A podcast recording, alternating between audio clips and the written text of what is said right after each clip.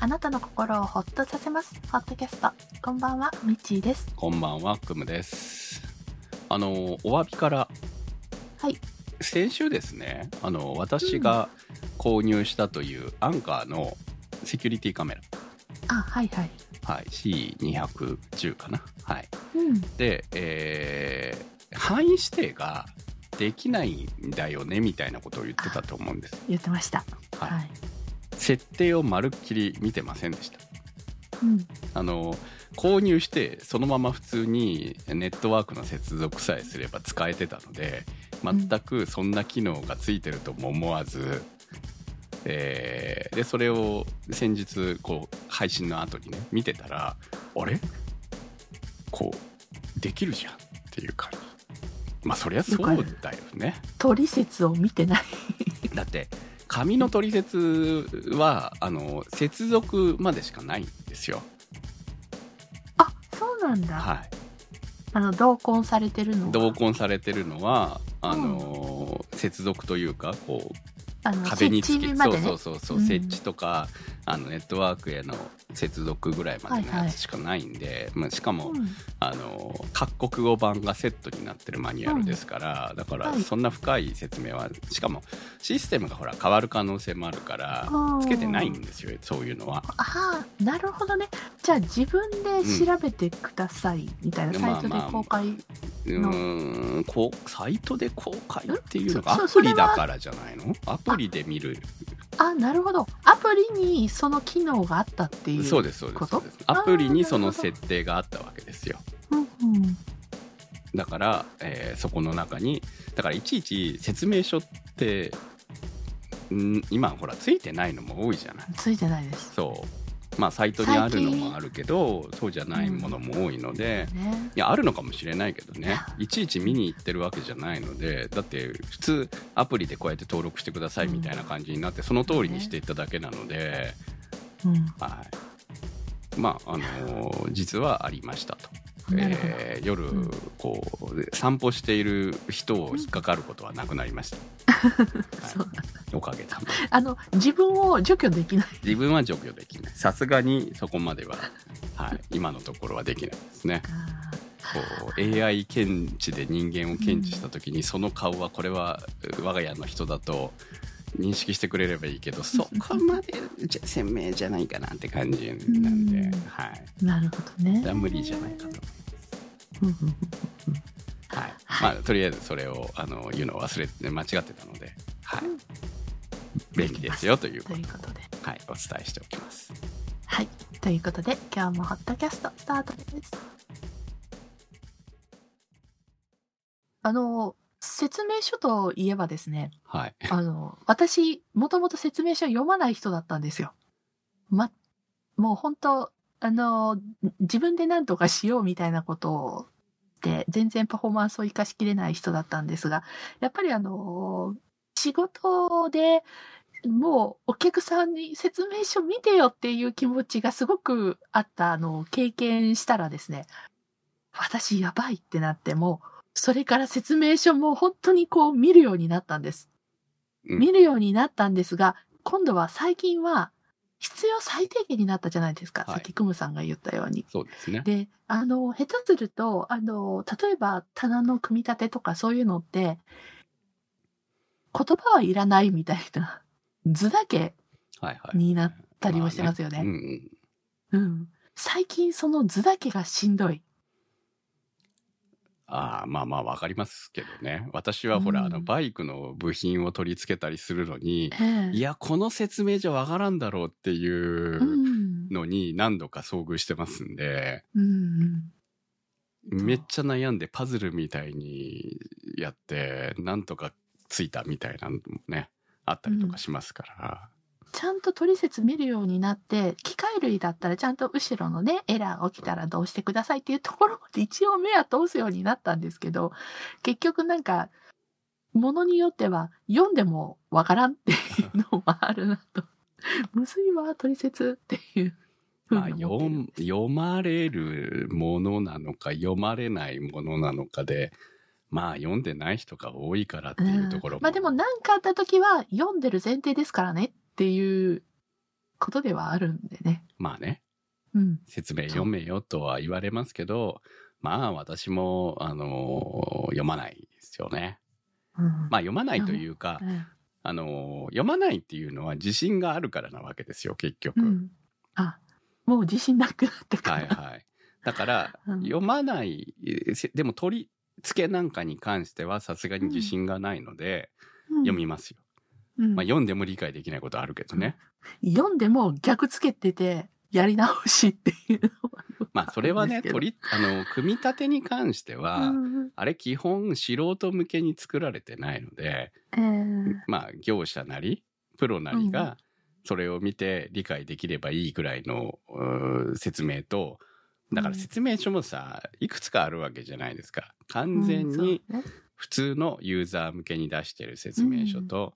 えープロ向けの説明書っていうのあはーカメラとかなんか特にそうでしょうね。いやカメラはどうかわからないけれあどもの監視カメラ。あ監視カメラとかでもうん監視カメラもこれは普通のユーザー向けなんでだから説明書ないんだかご家ら庭向けか。あーそうそっうないんだから元々は。はい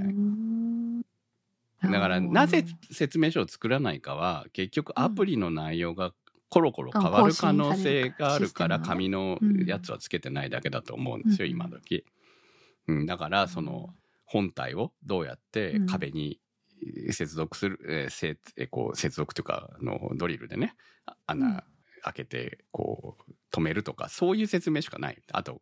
カメラをどうやってせ止めますっていうぐらいの説明しかないので、うん。で、あとアプリをインストールしてください、みたいはいはいはな。い。その数ページしかないわけですよ。うーん。それが各国ば語バージョンで入っているっていうだけなんでう、んな今時そういうもんなんだろうかなとは思いますし、だってそれだけ言えば、アップルだって説明書なんか入ってないじゃないですそう、そうそうか。だ。いぶ前から。そうなんですよ。はい、昔はそうでねすね昔のガラケーとかめっちゃ熱いマニュアルがついてたでしょ、 そう。まあ読むかどうかはともかくと して。もう読み切れないぐらいのね、量だったから。はい。もうあの、ネジとかそういうのも全部最初に本数数えて確認するようにまで成長しました。ああそれは単純に入ってないのがあるからねたまにね揃ってないのがそねだからそうちねゃんと数えてください、最初に数えてなかったって知りませんよって言われるやつですそう、ね、途中でなかった時のこの大変さっていうのはをクレーム対応してて、はいはい。あの、あ、いろいろなこいやとがだあってるなっ分かていんうないものんねなくしたのか最初からないのかがそう分、からないから最初の段階でそ数えろよって言うけどう。うん。まあ確認するかって言われたらしないですよねあうん、まいやあ、一応ちょっと、一応見るかな俺はもう、えー見ますね。海外私はあ海外バイクの特部に品はね見る見ますはああの一応うん怖いから。棚とかでさ組み立てててあらかた組みた組み上がったところでネジが1本ないってなった時に途中でやめれるっていうまあ、ことやめとかあれるじゃなないいでですか。すよね。はい、そういうのでももあるので本当にないのかな。うん、私ネジ穴の確認とかもしてる 最近ああ、まあね、たま に自分、でたまにありますよ ね。そうなんねです地穴が開いてないとかね。海外製品だとやはり、ね、そうそう本来なら開いとありく、ます開いておくべきところに開いてないとかね。そうなんです。そうなんですそういうのもあるのでね。うん。はい。皆さんも、 家具組み立ては気をつけてください。さあ、えー前回はというので、あの、メガネストッパーとセキュリティカメラというのをお送りしました。本当メガネストッパー、今大活躍です。はい。まうあ、ん先あ日の丸いのがいいですうんメガネストッパーの話をしてたんで、うん。で、えっ、と、ただね、なんかね、ここ最近、その体調が悪いせいなのか何なのかよくわからないんですけど、うん。メガネの度がね、なんか合ってない感じがして、結構ね、うんうんしんどいんですよね。うんうん。その、まあ、遠くが見えないわけじゃない。逆に言うと、遠くは見えるんだけど、また近くが見えにくくなってるみたいな感じになってて、それ、老眼。いやいや、だから進んでる老とかでは眼ながく進んでるのかなっていう感じもあって、まあなんかね、メガネかけてるときついんですよね。うん。まあいくつかのメガネ使い回してるからなおさらっていうのもあるのかもしれないですけど運転の時は度がめちゃくちゃきついやつをかけてるわけですよね。うんうん。で多分すそれをかけてるとちょっとくらってする部分があるからああ、うんやっぱなんか若干ずれてる、来てるのかもしれないなって、今までだいたい同じ度数でずっとやってきてたんですけどね。うん。ちょっと疲れ気味かなメガネをかけてると疲れるなっていう感じをちょっと、ここ最近。うん。まあ季節の問題か、その体調の悪さなのか、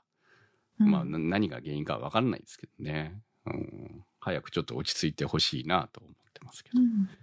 はい。はい。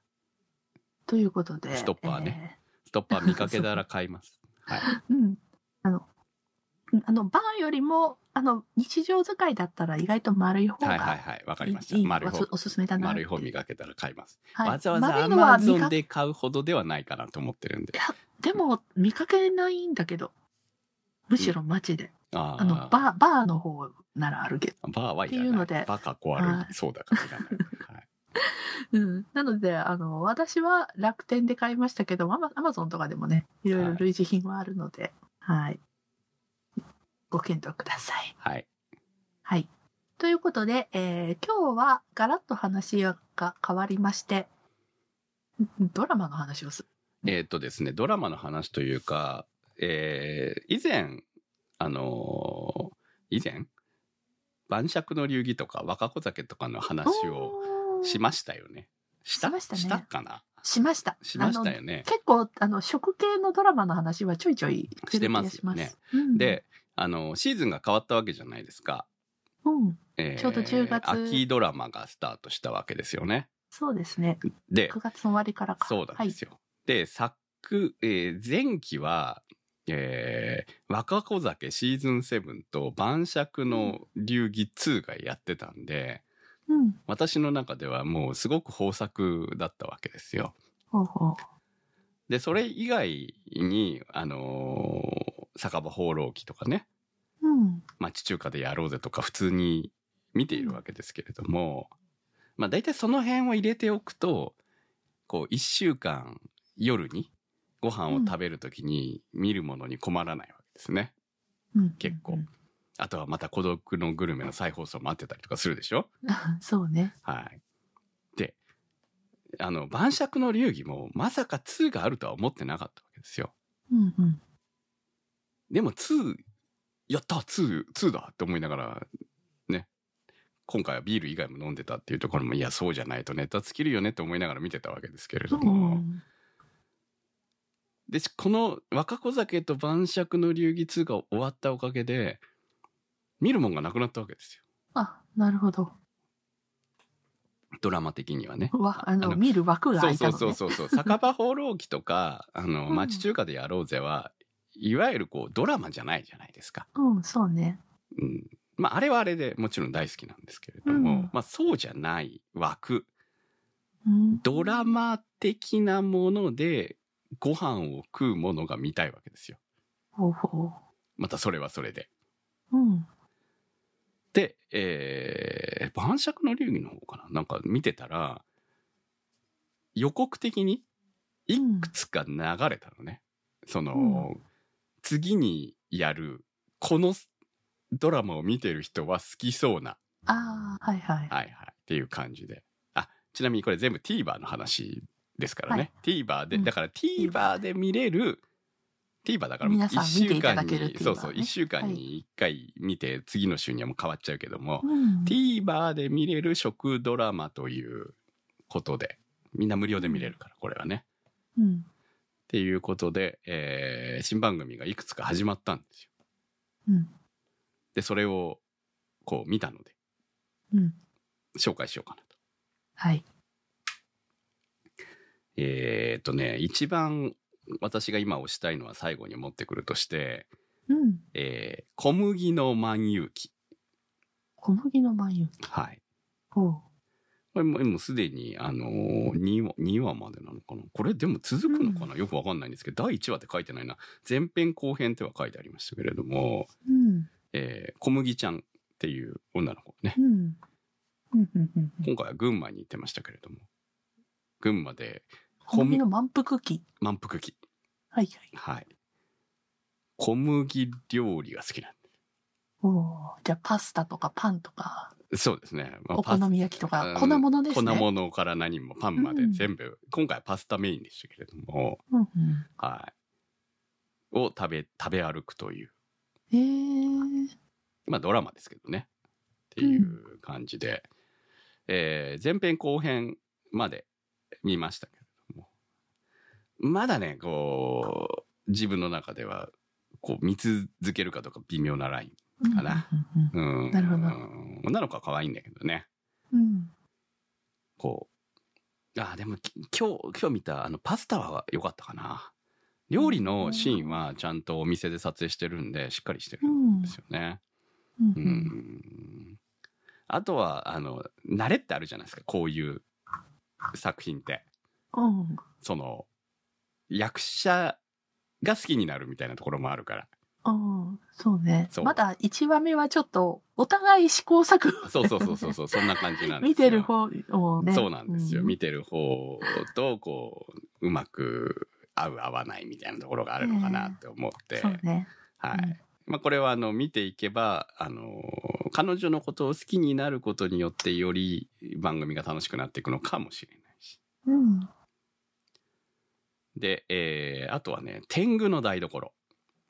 天狗の台所はいほこれ、梅とハーブっていうのが第1話だったんですね。ううんこれはね、犬が可愛い。 TBS ですそうですこれ BSTBS BSTBS ね、もうほんとね BS とかテレ東の深夜枠とかでやってるわけですけどこういうドラマはね、うんはいこれはね天狗なんですようん羽がついてるはい、はい天狗1年間、えー天狗修行をしなきゃいけないのかな男の子が、うんうんで、えーまあ、田舎に越してくるわけですねうんでお兄さんと一緒に1年暮らすことになるみたいなんですけれどほうも、ほう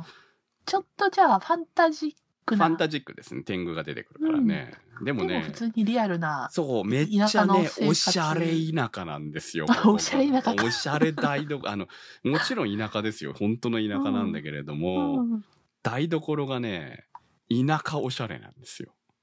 なんか今パッとサイト見たんですが、はい丁寧な暮らし系の、そうです、そうです。そっち系、そっち系。うん、はい。はいはいはい、まあ、今回、梅、梅ジュース作ったりしてましたよ。うんはいいいねなのでね、これはね、あの、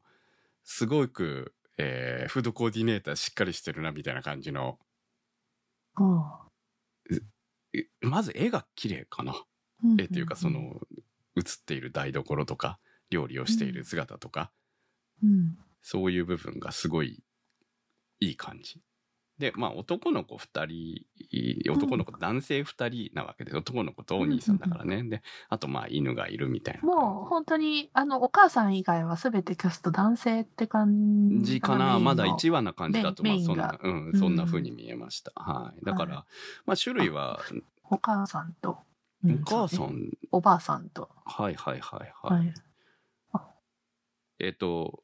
最初は海外から始まるからねう、ん一応海外というところから始まって、もう日本に帰ってきてっていうことになってるんで、田舎生活はほぼ男なんじゃないですか。あとおばあさん、あうの、ん近所のおばあさんとかがいるみたいな感じだと思いますよ。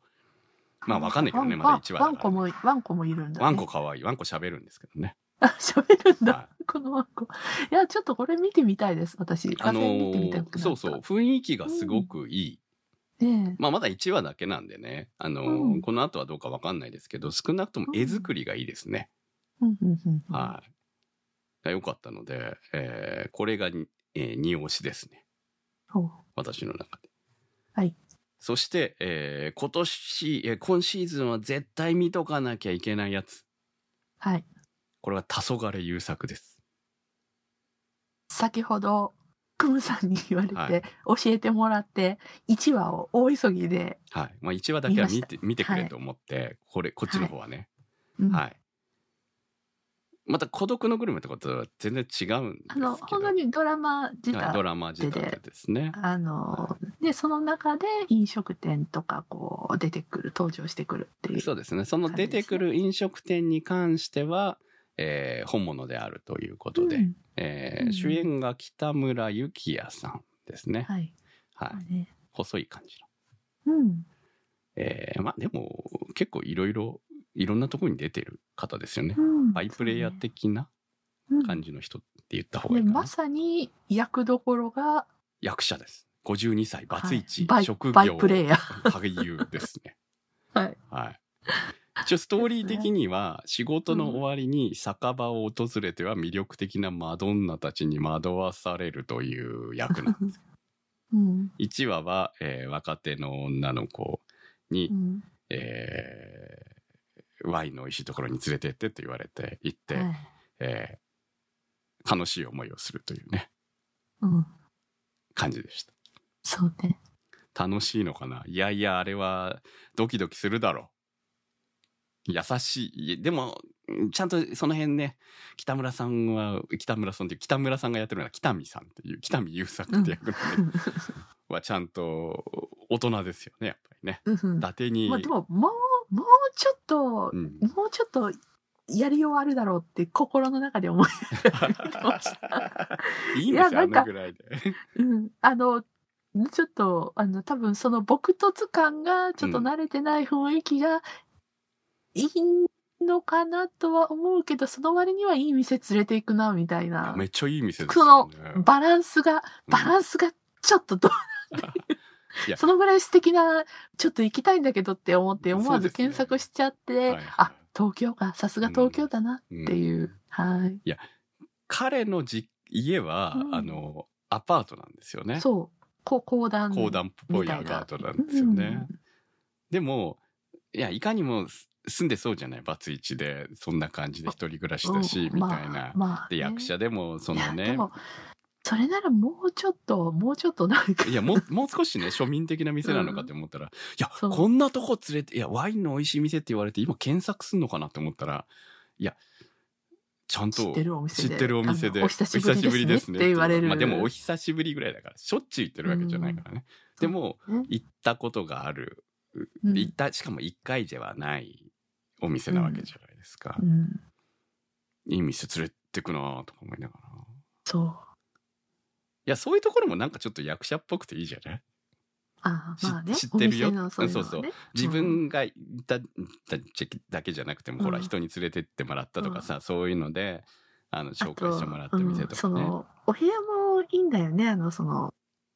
主人公のあーまあアパこートうのね団地の、うん雰い囲気いであっすてよね。そう、一人暮らしだけど清潔感あるしね。うん、なんか UR に出てくる CM み たい UR のせん広告に出てくるみたい いなやこその辺はね、いいいい住み方をしてやっるぱ感りね、じだからこの主人公が家でダラダラしているっていう感じじゃないっていうところは、こう、うのん、優優作の魅力なんじゃないですか。ちょっと生真面目なうん。雰囲気が潔あって癖的な感じがあるっていううん家の、そうね家はね。そう結構あれだよねこれはあの主人公にあの結構引き込まれるっていうそうですね。まあ基本、うんあの、マドンナは毎回変わるらしいので、うんそだでか毎らそういう回意味でマドンなかナがなか変わってその女の子を女性たちにうん振り回される優作を見るのが楽しいっていうドラマみたいなのでううんだからあの毎回出てくるのは、えーバーのお姉さんええぐらいなのかな、ああマママまマあまあですまあねまあですねその後必ず行く、振られた後に行く店っていうのがまたこれがバーがいいんですよねうん、そうね。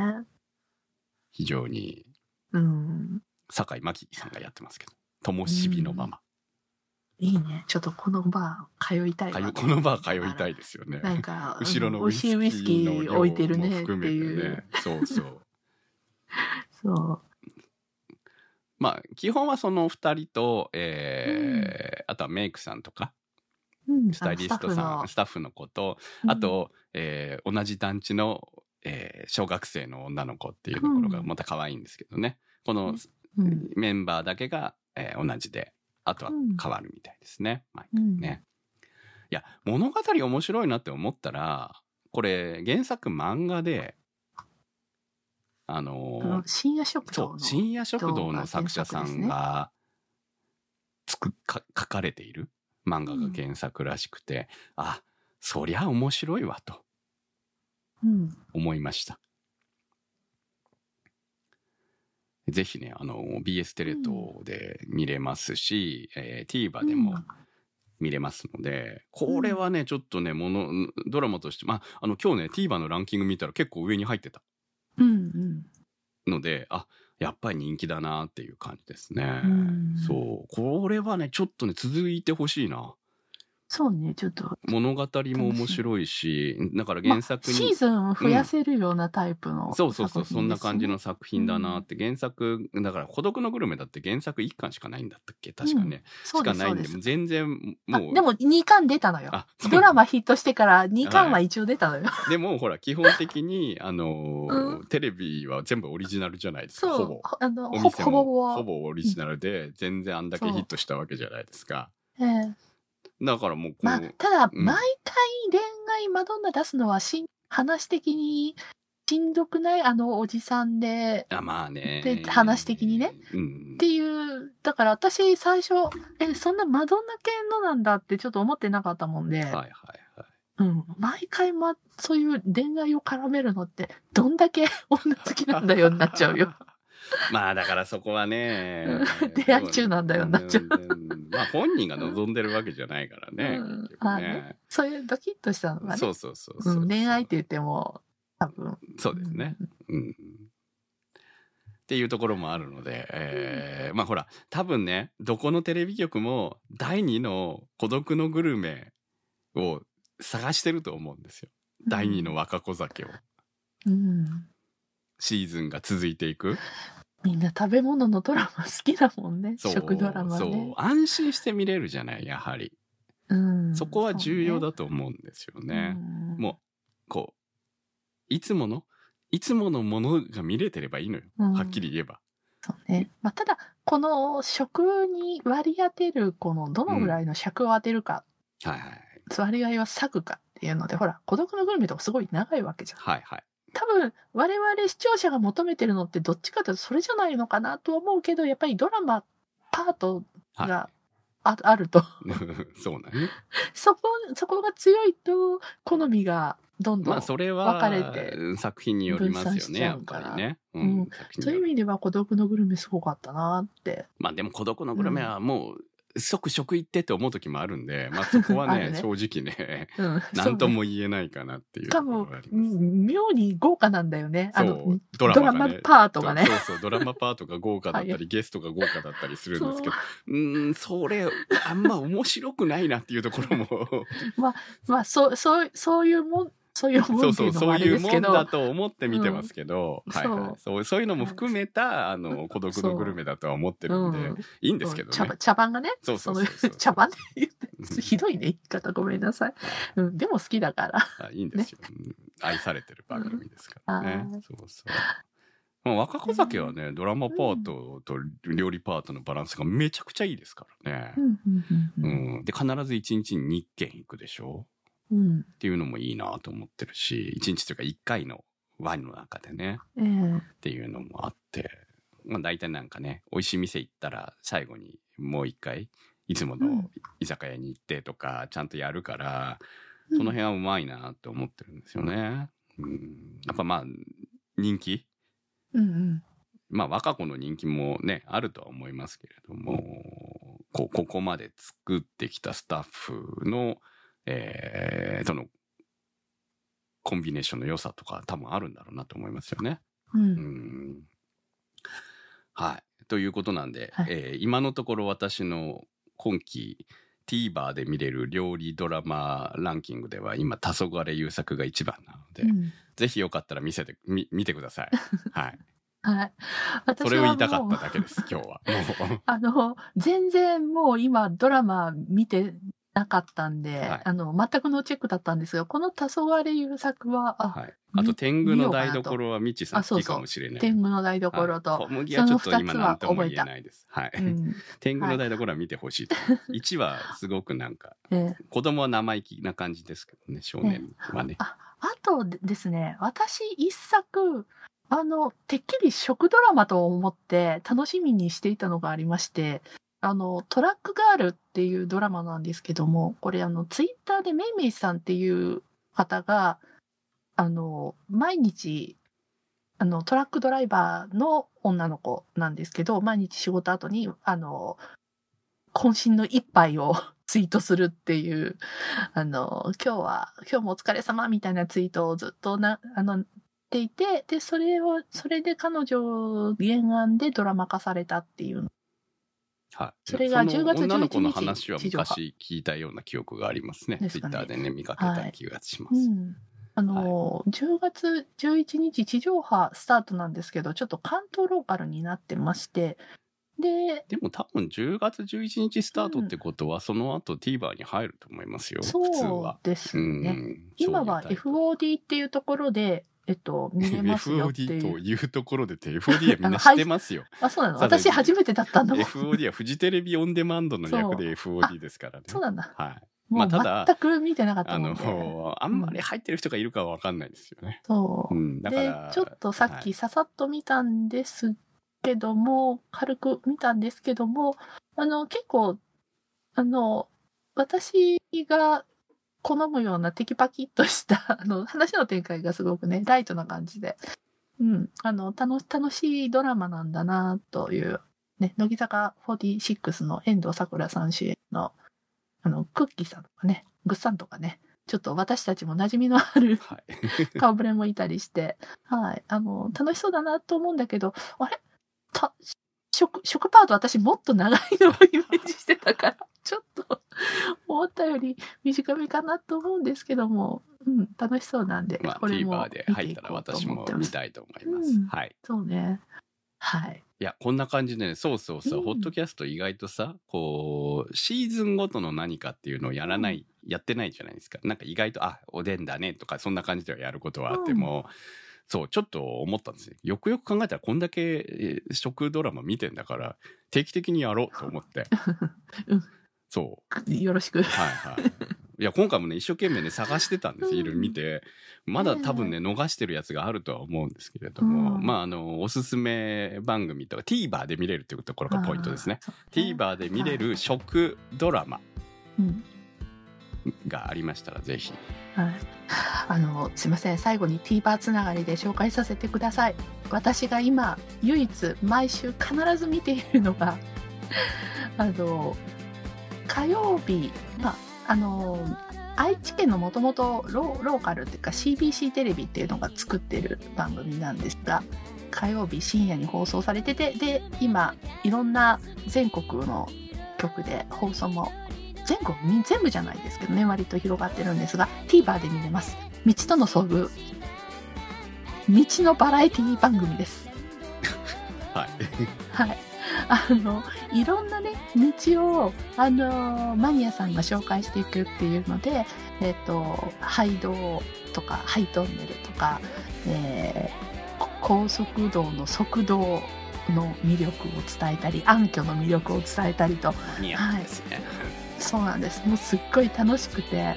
で、私のもう10年以上見てる、あの、前から見てるブロガーの、その、ハイローのマニアの、えが出演してて、い石井敦子さんだったんですけども、もうテンション爆上がりで、正座して 始まったら見てます。はい。あの、よかったら、ぜひはい興味のある方はね、はい。ちょっとね、あの、マニアパートはいいんですけどね、その後、あの、アイドルの、はいアイドルがこう、山の中の細い、あの、細い山道を車で、あの、揺られながらずっとひたすら喋っていくっていうコーナーと、あとは、あの、ラッパーのロフカルマさんの愛と、あの、グラビアアイドルのコーナーがあるんですけども、あの、グラビアアイドル紹介みたいあなのなんですけれども、そこちょっとそこ関は係なくない 道路に、うん道にいや関係一応車で道路を走りながらなんでまあねいろいろあるでしょうね、商あ売の的にうねんとりあえず本編終わったってほっとするあたりの、ははいい、コーナーなんでよかったら見てください見てください TVer いいねはいということで、ホットキャストは検索サイトで HOTCAST と入れていただくと出てきます。今週のホットキャストはチョチョさん立ち切れ線香さん怪しいたぬきさんスーギーさんてる兄さんなっかんさんにわっちさん大さん長通りさん画伯さん紫のサルスベリさん大宮ランナーズハイさんミーヤさんチョコバニさんのサポートにてお送りいたしました番組のサポートありがとうございます。それではまた来週。さよなら。さよなら。